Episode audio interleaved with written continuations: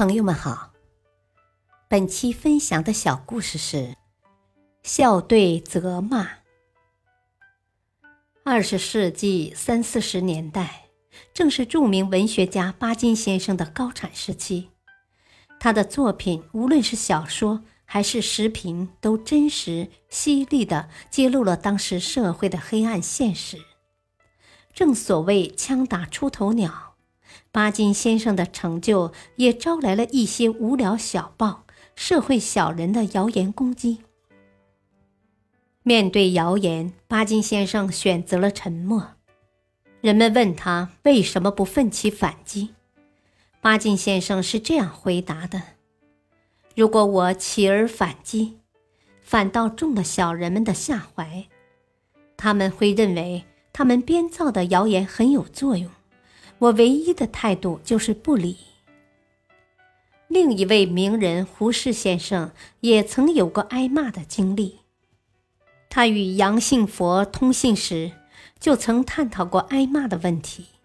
胡适大度地说：“啊，尽管我挨了十多年的骂，但我从不怨恨骂我的人。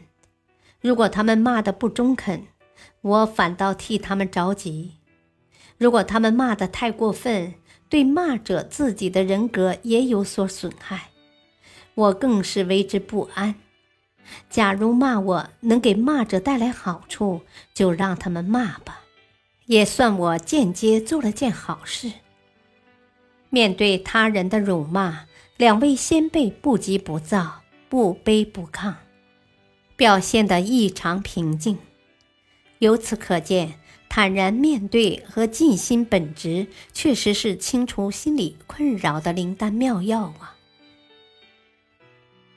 大道理，面对谣言和不公，进行辩解或反驳，可能会令自己陷入更大的纷扰。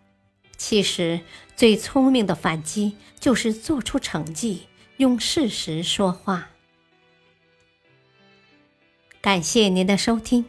下期再会。